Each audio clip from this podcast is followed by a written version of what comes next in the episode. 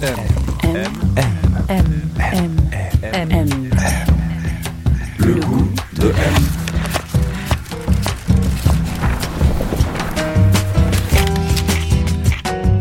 M, le magazine du monde présente Le goût de M, un podcast produit par Géraldine Saratia qui vous entraîne à la découverte du goût d'une personnalité.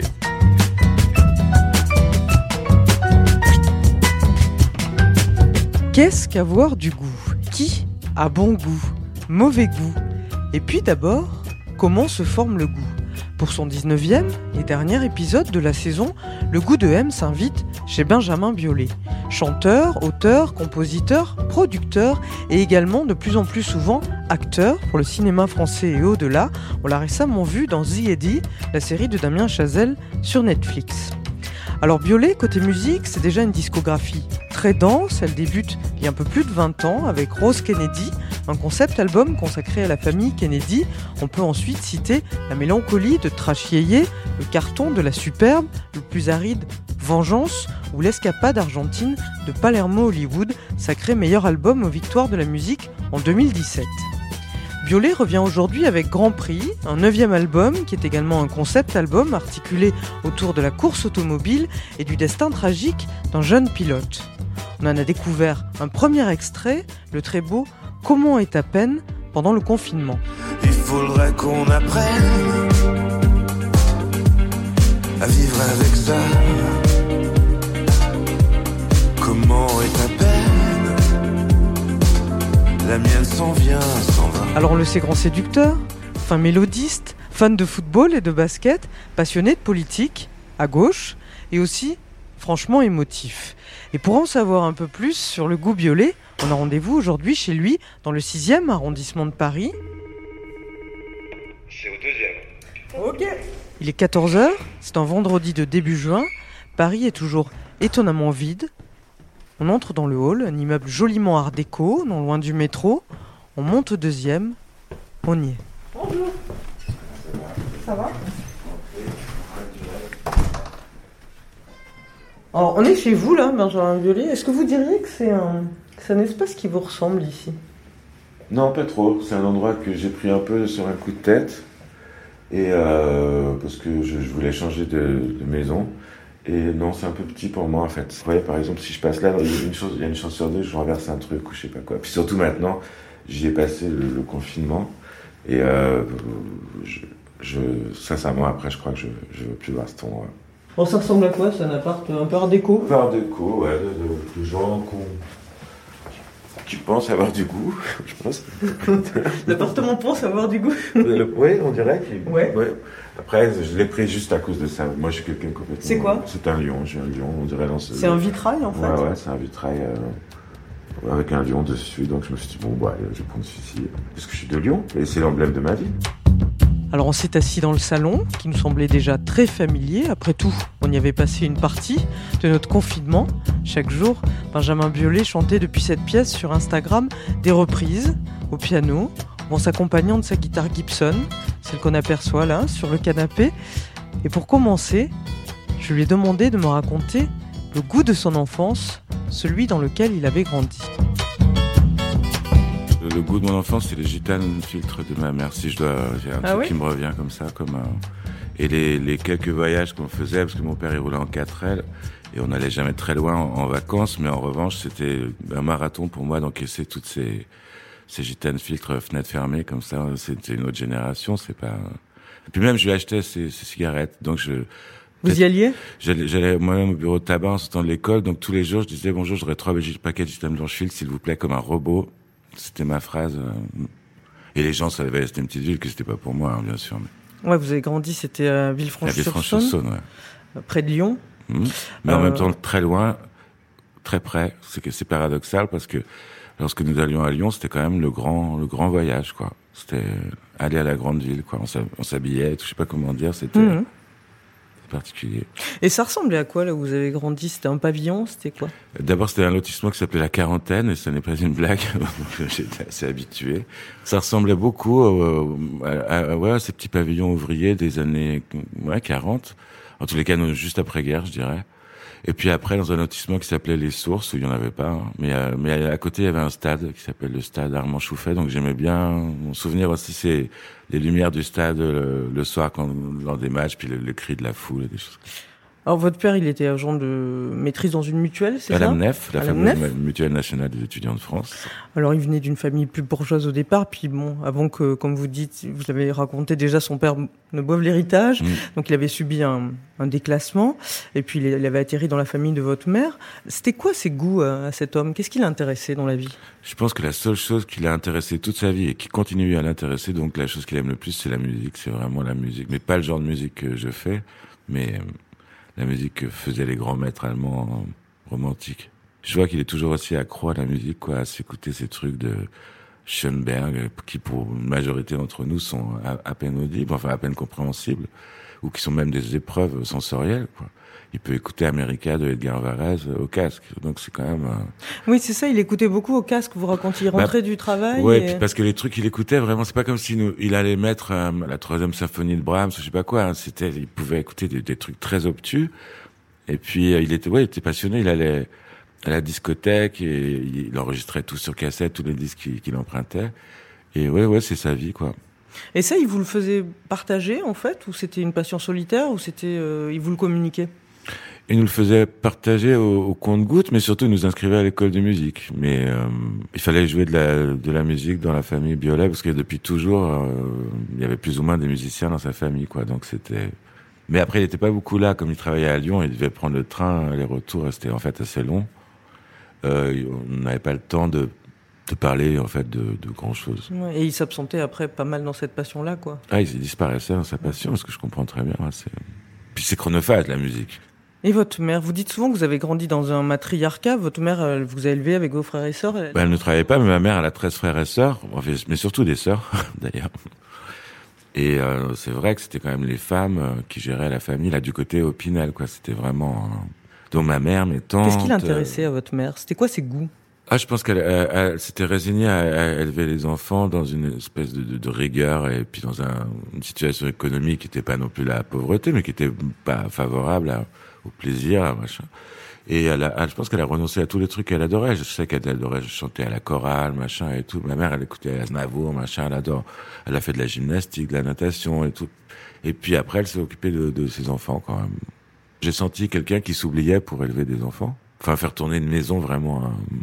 Vous parliez du stade qui était à côté de la, de la maison. Vous alliez voir des matchs, vous, enfant Bien sûr, j'allais voir tous les matchs du football club de Villefranche en Beaujolais. Ouais.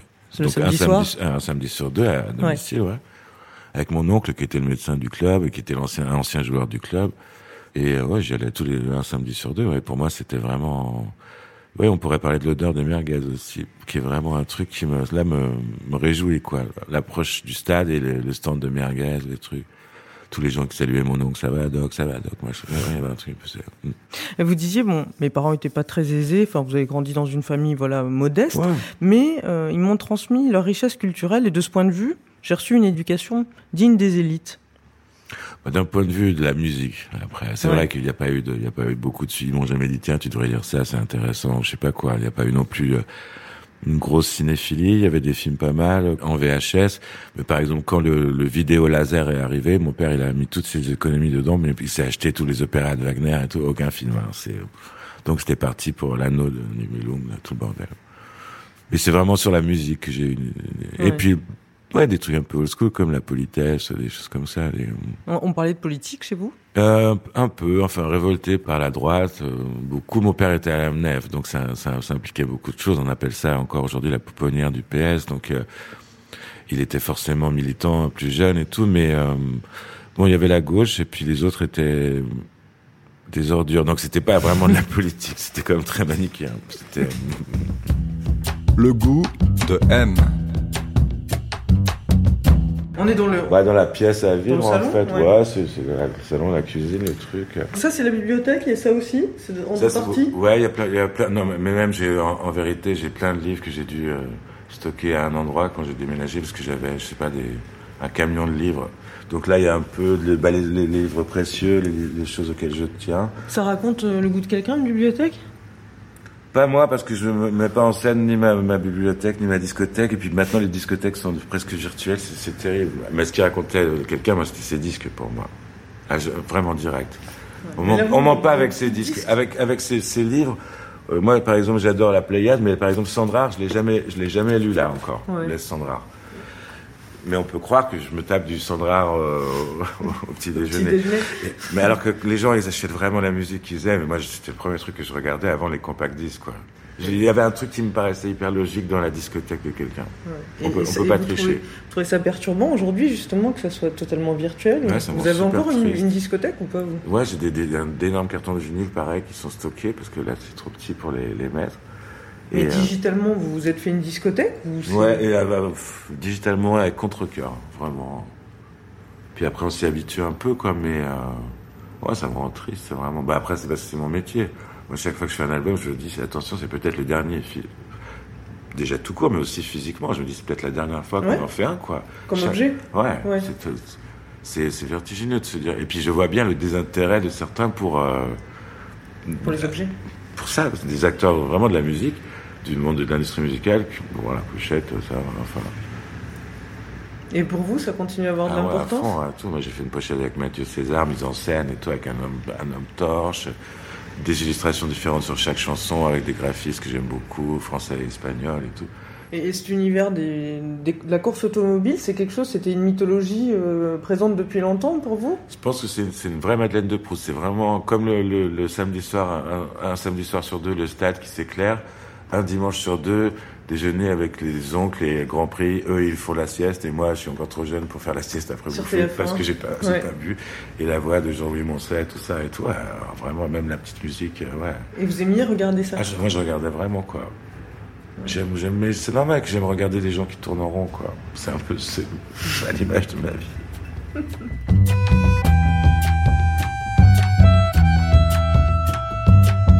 J'ai retrouvé, enfin, ma petite sœur a retrouvé des, des dessins que j'avais fait où je, dessinais des pochettes de disques et d'albums virtuels de moi dès l'âge de 13 ans. En fait, j'avais un peu oublié que c'était quand même euh, une très très vieille envie. Il y avait le sport évidemment, mais ça s'est pas fait.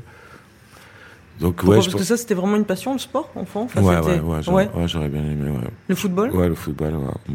Après, je m'en suis pas donné les moyens, et puis, euh, quand Mais vous commence- avez joué longtemps Ouais, pas mal. Mais après, comme il y a eu la musique, et puis, euh, bah, je sais pas, le, le joint de cannabis qui va avec, et tout ça, le- fatalement, le sport.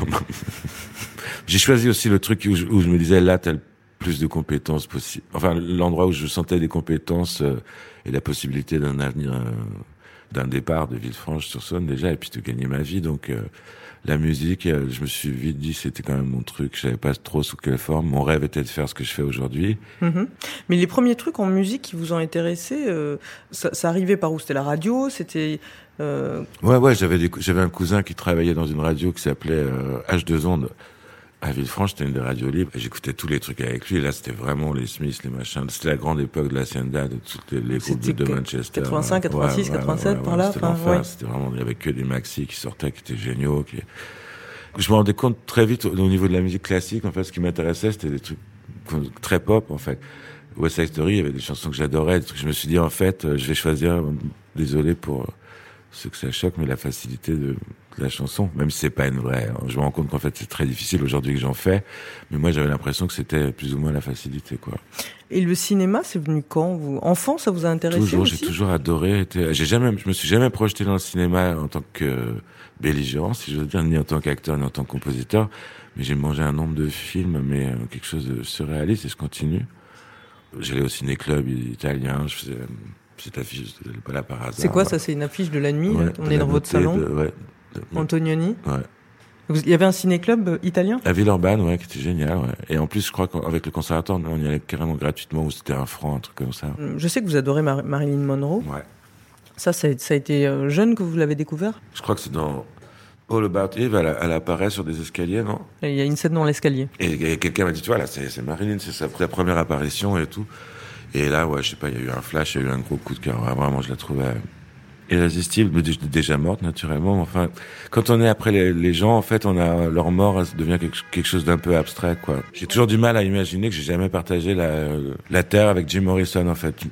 Il est mort en 71, moi je suis né en 73, et ça me paraît surréaliste qu'on ait jamais été de la même planète, en fait, quoi. C'est quelque chose quand les gens sont sont morts jeunes et comme ça ils sont quelque part euh, immortels et donc Marilyn j'avais un vrai crush sans me dire calme-toi elle est morte il y avait un truc vraiment très fort quoi c'était euh, Mais vous dites, euh, quand vous parlez d'elle, euh, moi je- je- j'étais, euh, ou je suis, je sais pas, amoureux de Marilyn Monroe, pas fan. en ouais, fait. amoureux ouais ouais Votre rapport aux choses euh, que vous aimez, c'est plus ça ouais j'aurais aimé euh, sentir l'odeur de sa peau tout ça ouais j'aurais vraiment aimé ouais ouais amoureux M, le magazine du monde présente Le goût de M.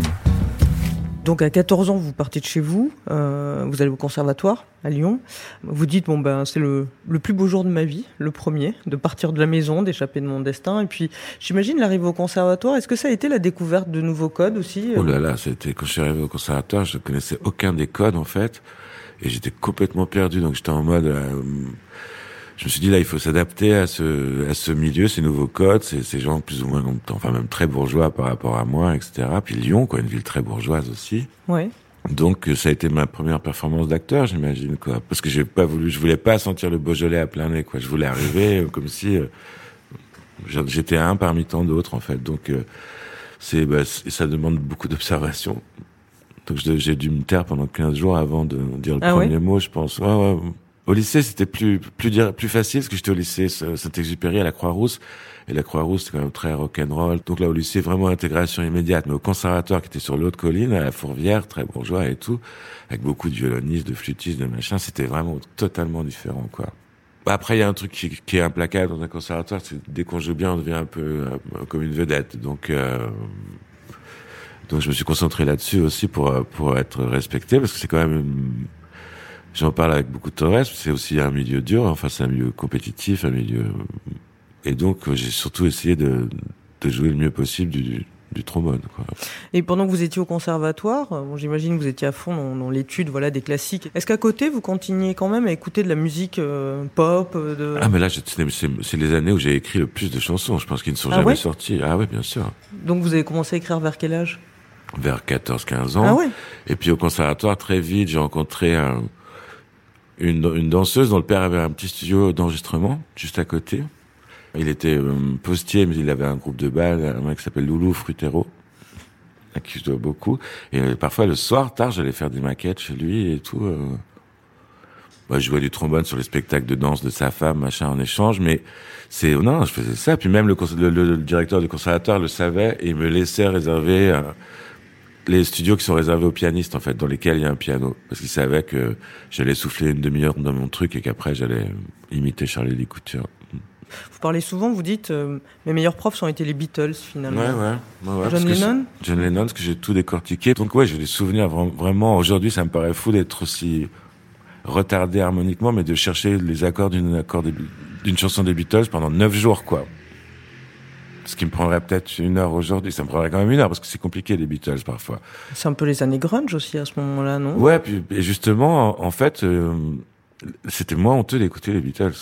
Parce que même Kurt Cobain, je me rappelle très bien, il se faisait des playlists, les meilleures chansons pour suicider, pour faire l'amour, pour machin, pour se droguer. Il y avait toujours un Beatles dedans, c'est vrai. Ouais, ouais. Tout le temps.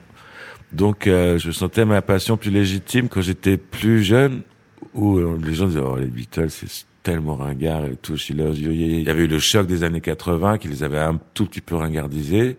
John Lennon, par la mort, avait été sanctifié, mais, euh, mais c'était pas très euh, glorieux d'être fan des Beatlemaniacs, comme on disait. Hmm.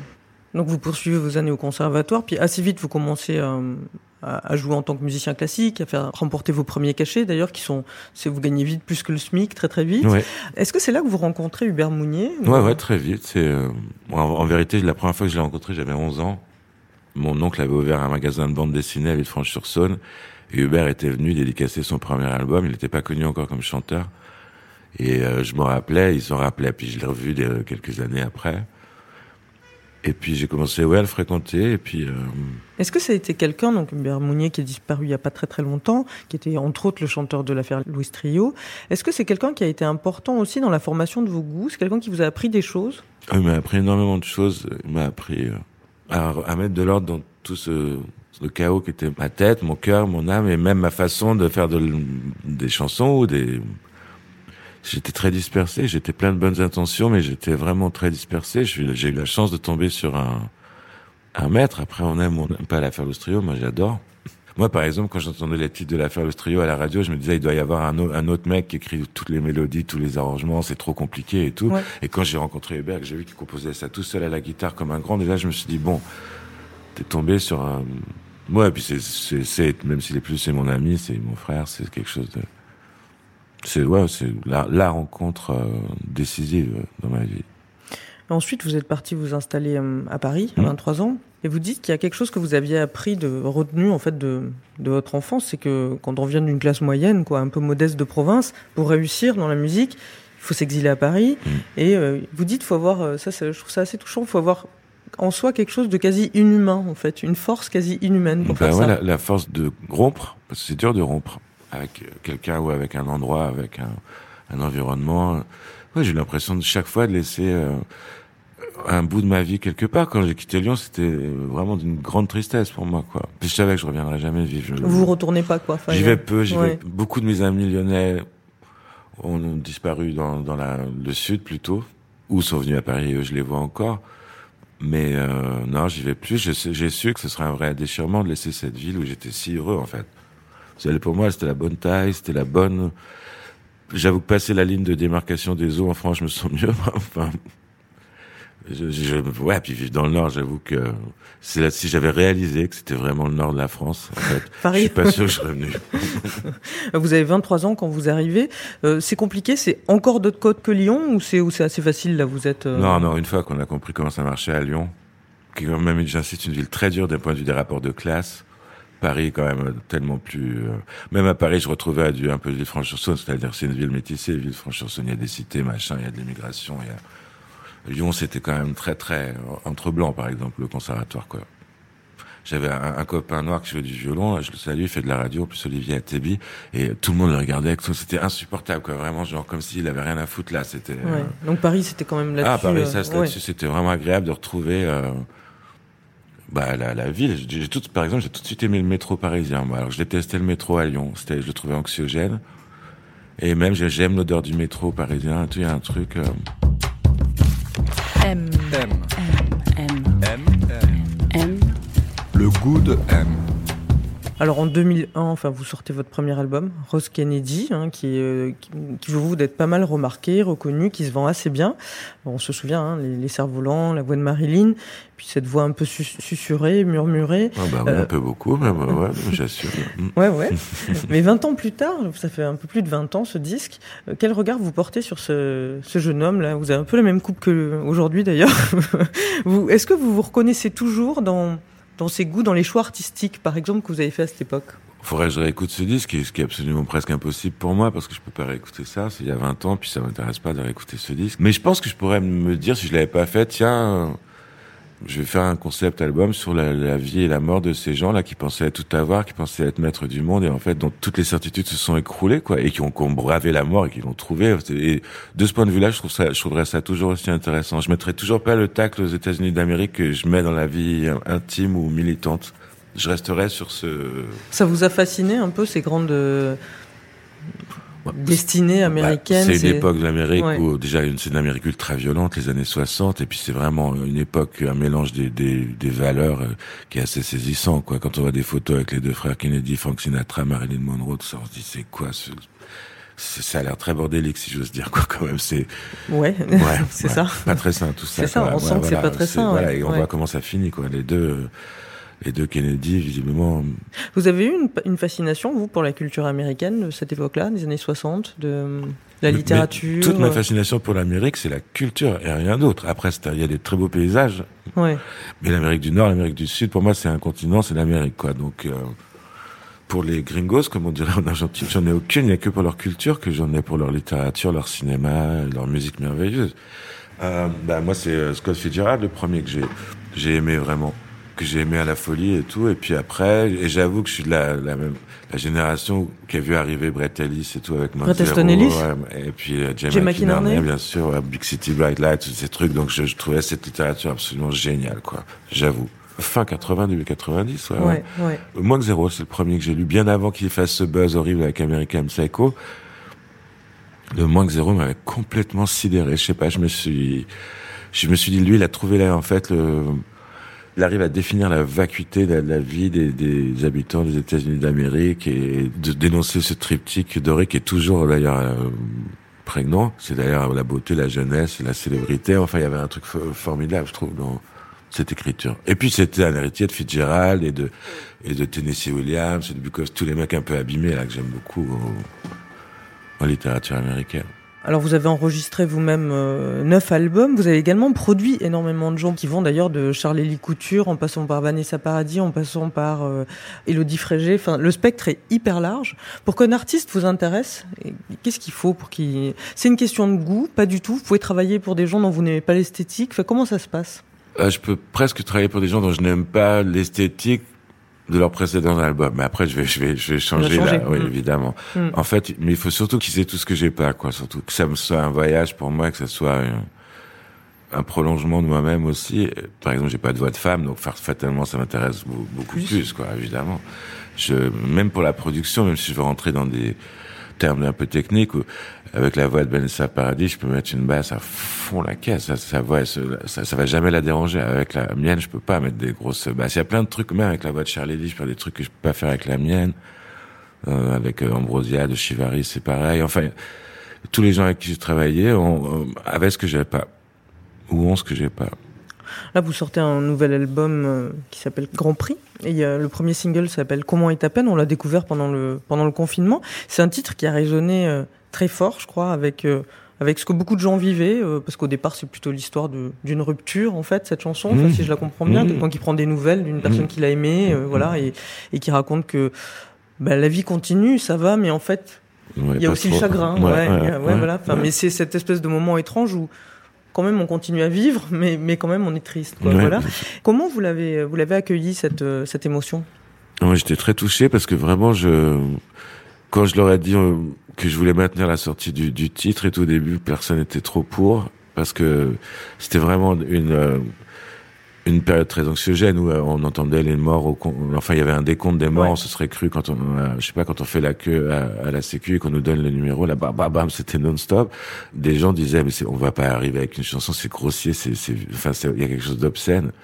Et j'ai toujours dit déjà c'est gratuit maintenant une chanson. Et puis en plus parce que les gens ils ont besoin de chansons. Et en fait je, vais- je vais vous dire c'est parce que les Strokes ont, ont sorti un album aussi que je me suis dit il faut y aller parce que cet album ça m'a fait tellement de bien même si c'était pas leur meilleur album d'avoir un truc là de la vie qui arrivait quoi. Et je me suis dit bah je peux pas sortir mon album parce que tout n'est pas prêt mais il faut vraiment sortir euh, ce titre ou un titre. Et et puis c'est vrai que je l'ai écouté j'ai regardé le boulevard là où nous sommes qui était désert avec tout fermé. Je, je c'est vrai que ça parle quand même de ça quoi.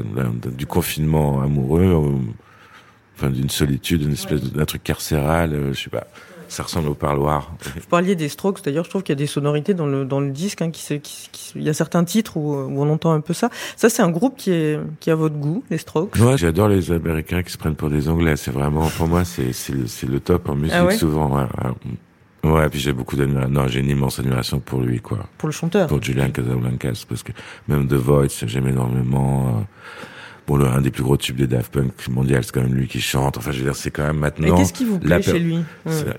Ce qui me plaît déjà, sa voix, elle m'émeut follement parce que moi, je suis fan de, de Frank Sinatra, donc de Jim Morrison et donc de Julian Casablancas, qui a vraiment un truc. euh, le premier crooner de rock, c'est Jim Morrison. Un jour, Fr- Frank Sinatra a dit, c'est qui ce petit con qui se prend pour moi, quoi, quand même? C'est vrai. Vrai? Ouais, c'est vrai. dit en Ouais, vrai Bien sûr. Mm. Ouais, je, je sais pas, pour moi, il continue cette voix-là, cette voix très américaine, en fait, quoi, très, même s'il est d'origine marocaine et suédoise, c'est un vrai, il a, il a ce truc. C'est ce que j'aime aussi dans les Strokes, c'est qu'ils sont pas plus américains que vous et moi. Les crooners, ça vous ça vous plaît les crooners? Ouais, ça m'a toujours ému les crooners. Ouais. Ouais, Mm. Ouais, j'adorais Noël parce que c'est les, les moments où euh, ça passait un peu des disques euh, de de Frank, de Bing Crosby, de Dean Martin. Ma mère elle était fan de Dino, de Dean Martin. Donc ouais, ouais, j'adore les crooners. Ouais. Et, et, sur votre album, là, donc c'est un, un, disque euh, donc comme un concept album qui est construit autour de la course automobile, autour d'un coureur automobile qui a disparu. Et puis donc c'est un disque sur la route, sur la disparition, sur la mort, c'est aussi sur euh, sur la vie, enfin sur le trajet. Et vous parlez de plus en plus de la peur de la disparition, en fait, euh, la question de l'après, quoi, sur la question de, des traces qu'on laisse, la question de l'oubli. C'est une question qui qui vient de plus en plus concrète, pas du tout. Enfin. Je suis surpris par cette question parce que je, je, c'est complètement involontairement si je, si je, fais ça parce que en fait j'en ai c'est vraiment pas ce qui m'intéresse moi de savoir euh, ce qui va se passer après. J'en ai vraiment rien à foutre euh, mais très très sincèrement vraiment. Et je pense que c'est du c'est le meilleur moyen de, de, rater sa vie que de penser à ce que à l'héritage euh, qu'on va laisser ou à la trace qu'on va laisser. C'est vraiment parce que ça veut dire se, se dédoubler quelque part se regarder de l'extérieur et c'est affreux. Non non. Puis en plus je suis très convaincu que ça dure jamais très longtemps au cours de votre vie, vous avez quoi, 40 ans passés, 45 ans passés, mmh. est-ce que vos goûts, ils ont beaucoup évolué? C'est comme un virus, ils ont muté, mais quelque part ils sont, c'est toujours la même souche en fait, quoi. C'est, c'est, c'est... Bah, après j'ai toujours été euh, complètement imperméable au, au, goût des autres quelque part. C'est vrai? Ouais, il y a eu des femmes que j'ai aimées dans ma vie et qui m'aimaient des, des musiques ou des trucs et ça m'a, j'ai jamais, euh, si je n'aimais pas, j'ai jamais. Euh, vous n'avez pas aimé pour plaire à l'autre Non, ou, ou personne m'a fait découvrir telle ou telle chose. Quoi. Je peux pas me dire ah c'est machin qui m'a fait découvrir Edith Piaf ou machin. Non, c'est le seul truc où je suis vraiment dur à cuire. Mais le problème c'est que moi je sais pas concrètement ce que j'aime exactement. Ouais. J'aime faire de la musique euh, un peu protéiforme, enfin un peu dans ma langue maternelle, le français, parce que j'aime aussi faire en sorte qu'il y ait un tout petit peu de poésie dans les paroles. Mais alors vous dire ce que j'aime, non, mm. c'est vraiment. Il y a un goût dans, votre, dans vos chansons aussi, je trouve, parce que dans les interviews, on vous a souvent comparé un peu facilement à Serge Gainsbourg. Alors, on va pas rentrer dans ce débat, mais je trouve qu'il y a une différence qui est grande. C'est par rapport au... chez vous, il y a un goût du premier degré dans les émotions. En fait, euh, ouais. chez lui, je vois plus de cynisme, je vois plus de distance par rapport aux choses. Ça, ça n'enlève rien à la beauté. Mais vous, je vois un goût de, ouais, de ça, ouais, de, des émotions très fortes et très premier degré. Ouais, c'est très, c'est très primal, c'est très très primal mon truc quoi très Arthur, Arthur Janoff parce que je reste lédonien. Et Gainsbourg c'est beaucoup plus ludique. Il adore s'amuser avec euh, avec ça. C'est quelque chose de beaucoup plus amusant chez lui parce que il prend des rimes il en fait une chanson puis euh, au bout d'un moment il va comprendre de quoi de quoi il veut parler lui-même. Mais il a il a un côté sale gosse avec la chanson que que moi j'ai pas contrairement mmh. à ce qu'on croit. Je suis très premier degré ouais très euh, je veux bien la finir je mettrai pas un truc euh, mais parce que c'est un c'est un sourdo et je pense que c'est un matheux Serge Gainsbourg, en plus d'être mmh. un poète. Le goût de M. Et ça, qu'est-ce que c'est? Ah, ça, Ouais, ça appartenait au papa de, de Chiara, à, à Marcelo Mastroianni. C'est une chaîne brillante de gars qu'il a jamais, n'a jamais ouvert. Il y a plein de trucs comme ça. il y a encore le diamant de. il a dû acheter ça dans les années 60, à l'époque où il était superstar et qu'il et qu'il achetait des choses hors de prix euh, qu'il ouvrait même pas. Vous, vous vous en servez? Non, mais je l'avais racheté à Barbara, la, la, la sœur de, de, de Chiara, qui voulait la, le bazarder, parce qu'en même temps, il y a tellement de choses. Parce que pour moi, ce, ce, ce, cet objet, je l'ai vu toute ma vie. Je me rappelle de photos de David Bowie avec le Brian Vega et tout. C'est vraiment, à un moment, tous les riches, on va dire, toutes les stars se sont achetés ce truc. Il y a encore la notice. Parce qu'il a dû se dire, oh, après tout, je n'ai rien à foutre de mon Brian Vega. Et c'est un objet qui était euh, dans la maison de campagne de Marcello, est en train de mourir. Et pour l'instant, l'ampérage est pas bon. Je l'ai jamais. On va le démarrer bientôt. Pour la première fois, le truc n'a jamais joué. Je sais pas du tout s'il va marcher.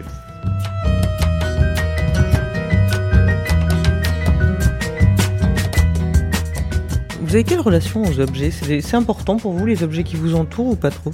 Oui, mais après. Euh...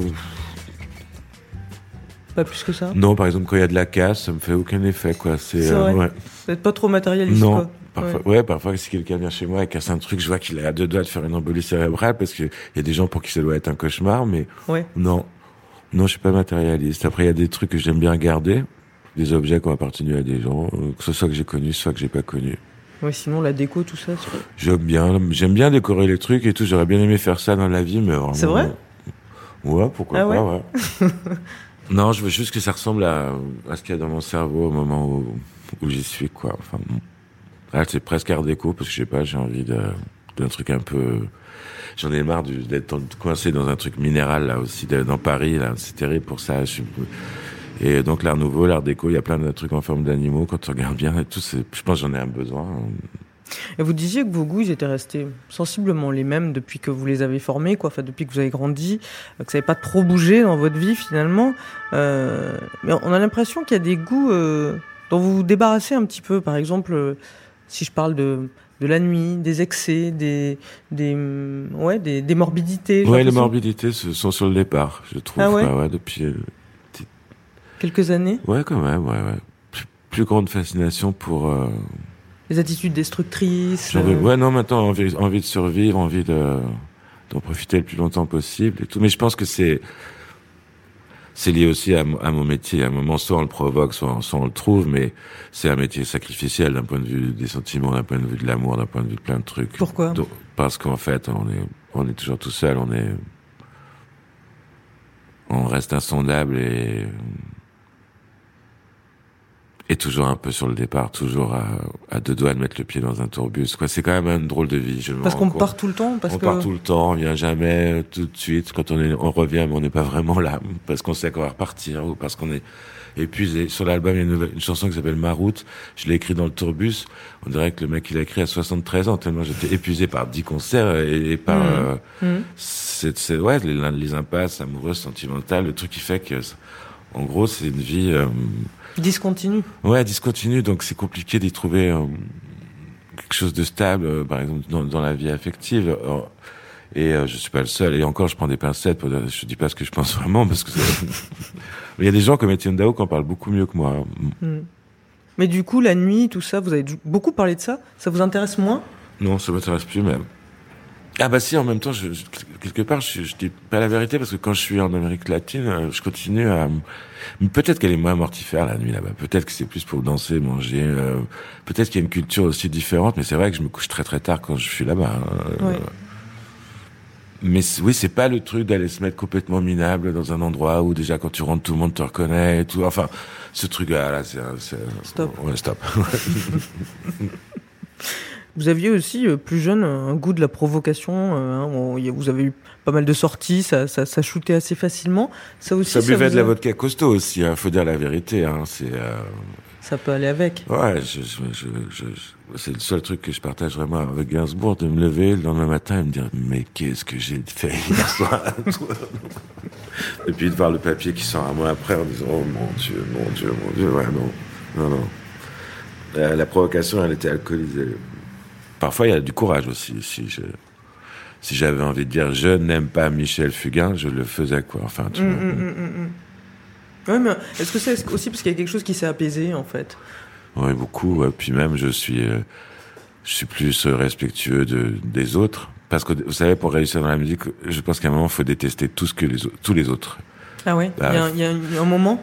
Et à un moment, Ouais. il faut dire, ah là, tout ce qu'ils font, là, ça m'énerve, je veux faire exactement. Il faut avoir un truc de colère qui est pas très digne et qui est pas très, je l'avoue, hein, mais il faut Ouais. avoir une espèce de rejet absolu de ce que font les autres, dire, mais cette bande de blaireaux, là, je vais leur montrer ce que c'est qu'une bonne chanson. C'est complètement idiot, Ouais. mais c'est, ça fait partie du carburant qu'il faut mettre dans le moteur, sinon, on n'y arrivera pas, quoi. Si on se dit, ah bah, j'aimerais bien faire des chansons à la Jean-Louis Murat, c'est bah, rentre chez toi, en fait, parce qu'il y a Jean-Louis Murat, quoi. Vous, vous êtes perméable au goût de l'époque Vous êtes influençable ou pas du tout? C'est pas au goût, c'est quand, il y a quelque chose de bien, je suis directement euh, perméable. J'avoue que il y a un avant, et un après Frank Ocean, par exemple. Pourtant, je fais pas du tout de la soul et tout, mais pour moi, rien que dans la- la- l'architecture du son, dans, dans est arrivé, il a révolutionné un truc. Mais c'est parce que c'est par goût, c'est par, ça m'a tout de suite ému, quoi. Ça m'a. Mais alors, les goûts euh, de la mode, tout ça, enfin, non, pas trop. Est-ce que vous diriez que vos amis ont du goût? J'ai l'impression que mes amis ont beaucoup de goût, et par contre, ouais. Ce qui me fascine chez mes amis qui ont du goût, c'est leur intérêt pour la, pour la, la vie, pour les choses de la vie, pour les choses de l'art, pour, euh, et, et j'ai des amis qui naturellement ont, ont un goût, pas sûr parce que c'est tellement, c'est tellement abstrait, mais euh, dans lequel je reconnais en fait une, Oui, l'esthète en fait, l'esthète. euh, la vie est courte, faisant en sorte qu'elle soit très belle ou, ou alors complètement chaotique, mais mais qu'il y ait quelque chose. Par exemple, c'est vrai que mon ami Melville Poupeau, quand je lui fais écouter un truc, j'ai peur de, enfin, j'ai le trac parce que je sais que c'est un homme de goût. Ah ouais, Ouais. ouais. Qu'en général, quand il me dit écoute ça ou regarde ça ou, ou lis ça, je, ça m'impressionne. Et Cette, cette figure de l'esthète, c'est quelque chose qui vous a parlé enfin, quand vous dites. euh, Oui, vraiment. Et un, de mes amis, Thierry Planel aussi, c'est un homme de goût, quoi. C'est euh, quand on me dit oh t'es bien habillé, on dirait Planel, je, je me, sens hyper fier. Ça veut, ça veut dire quoi? Ça veut dire accorder un certain sens à la, la beauté des choses. À, l'ordre des choses, et puis même c'est une composition hein, presque picturale, quoi. C'est par exemple quelqu'un qui s'habille bien pour moi. Ouais. C'est quelqu'un qui a des, des trucs, qui- des vêtements qui vont bien avec la couleur de ses cheveux, les machins, sa taille, son truc. Et Thierry Ouais. Planel, par exemple, il arrive, on dirait que c'est toujours un prince, quoi. On peut mettre un polo, un truc, je sais pas. C'était parfait avec euh, la couleur du ciel, avec euh, la musique qu'on allait faire. Et, pour moi, c'est ça le, le goût. Et pour vous, ça c'est important, votre apparence ou pas trop? Pas trop. Je l'ai beaucoup confié à une femme de goût qui s'appelle Nathalie Loenek pendant longtemps. Ouais. Une femme en qui j'ai toute confiance et que j'ai toujours trouvé chic dans tout ce qu'elle disait, faisait, fredonnait, ou même son humour, j'ai toujours trouvé chic. Et longtemps, je disais, moi, Nathalie, ça m'intéresse pas, en fait. Dis-moi qu'est-ce qui Dis-moi ce que je dois, Ouais. ce que je dois me porter, euh, les cheveux, ça va, ça je m'en foutais, ouais. Puis maintenant, ah bah, après, moi, il faut faire plus attention parce qu'on a, faut être plus cohérent. Faut être cohérent dans tout quand on a, quand on veut avoir du goût, justement. Et moi, j'ai trop laissé, euh, par exemple, à Maison de Disque, que j'adorais, un Virgin, euh, faire de moi un prototype typiquement virginien, c'est-à-dire de, de chanteur parisien un peu chic, un peu bobo, un peu euh, Ouais. snob et tout, que j'étais pas tout à fait, quoi. Est-ce que vous êtes déjà tombé amoureux de quelqu'un dont vous n'aimiez pas du tout le goût? C'est une bonne question, je ne crois pas.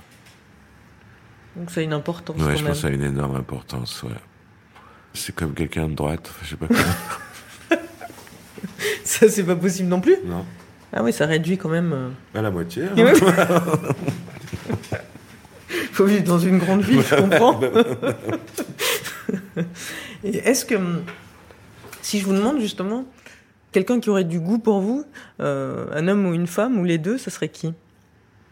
Chet Baker. Chet Baker. Pourquoi?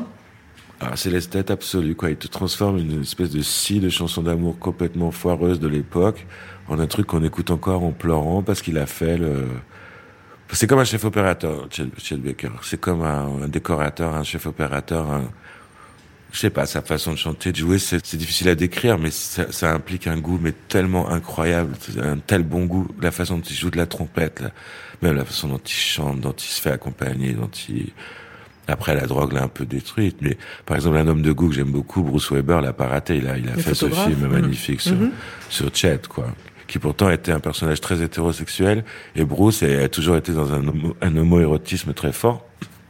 Il avait fait votre pochette Il de a fait ma pochette de Trachelier, puis récemment encore, on a fait des photos ensemble. Et euh, c'est un artiste de goût, euh, là, il n'y a, pas- y a pas de problème. Même quand il prend un labrador en photo, c'est beau, quoi. Enfin, on a envie de l'encadrer chez soi, donc... euh, Il y a des choses qui vous dégoûtent Alors, de moins en moins. Et même esthétiquement, je ressens plus ce dégoût, quoi. Je... Ça me fait marrer quand c'est moche. Je sais pas comment dire. Quand je trouve ça affreux, j'arrive à en faire mon affaire et à, et à trouver... euh, Après, c'est la vulgarité euh, d'une certaine classe politique qui me dégoûte. Et puis, Mhm. c'est de vider les mots de leur sens qui me dégoûte aussi. Ce qui me dégoûte, par exemple, c'est de quand il y a une fronde dans un pays, parce que les gilets jaunes, par exemple, c'était une fronde, hein, c'était pas, c'était pas des factieux, par exemple. Quand j'ai entendu ce mot-là, ça m'a révolté, quoi. Quand j'ai entendu qu'il y avait eu trois pétards sur une permanence d'une députée qui ont parlé d'attentat, je me suis dit, mais ça va, ils ont complètement perdu la tête. Et quand le président de la République a dit le mot guerre 153 fois, moi, j'ai dû expliquer, j'ai dû expliquer à mes enfants que c'était pas vraiment la guerre, que ça allait pas tirer, tout ça.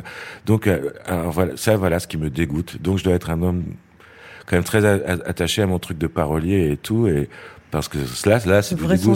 et en fait, quand j'ai de la colère, c'est que j'ai du dégoût.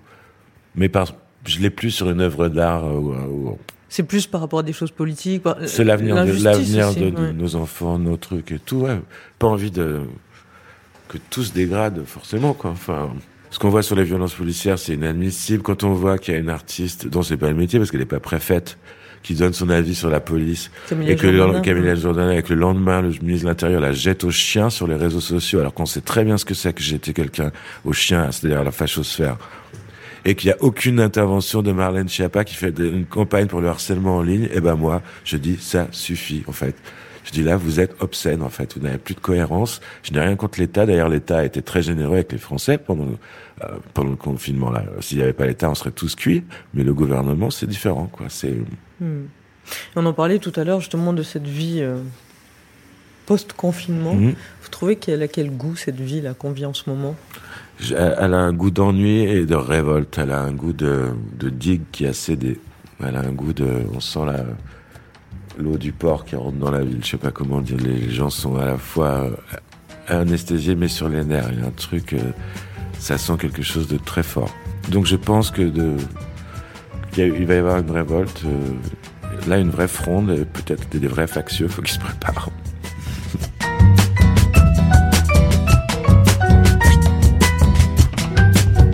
C'est la fin de cet épisode. Il a été réalisé par Sullivan Clabot, préparé avec l'aide de Diane Lizarelli et produit par Genre Idéal pour M, le magazine du monde.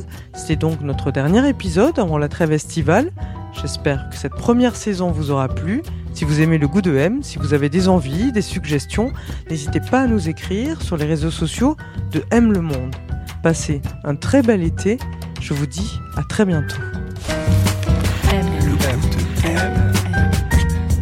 Le goût de M.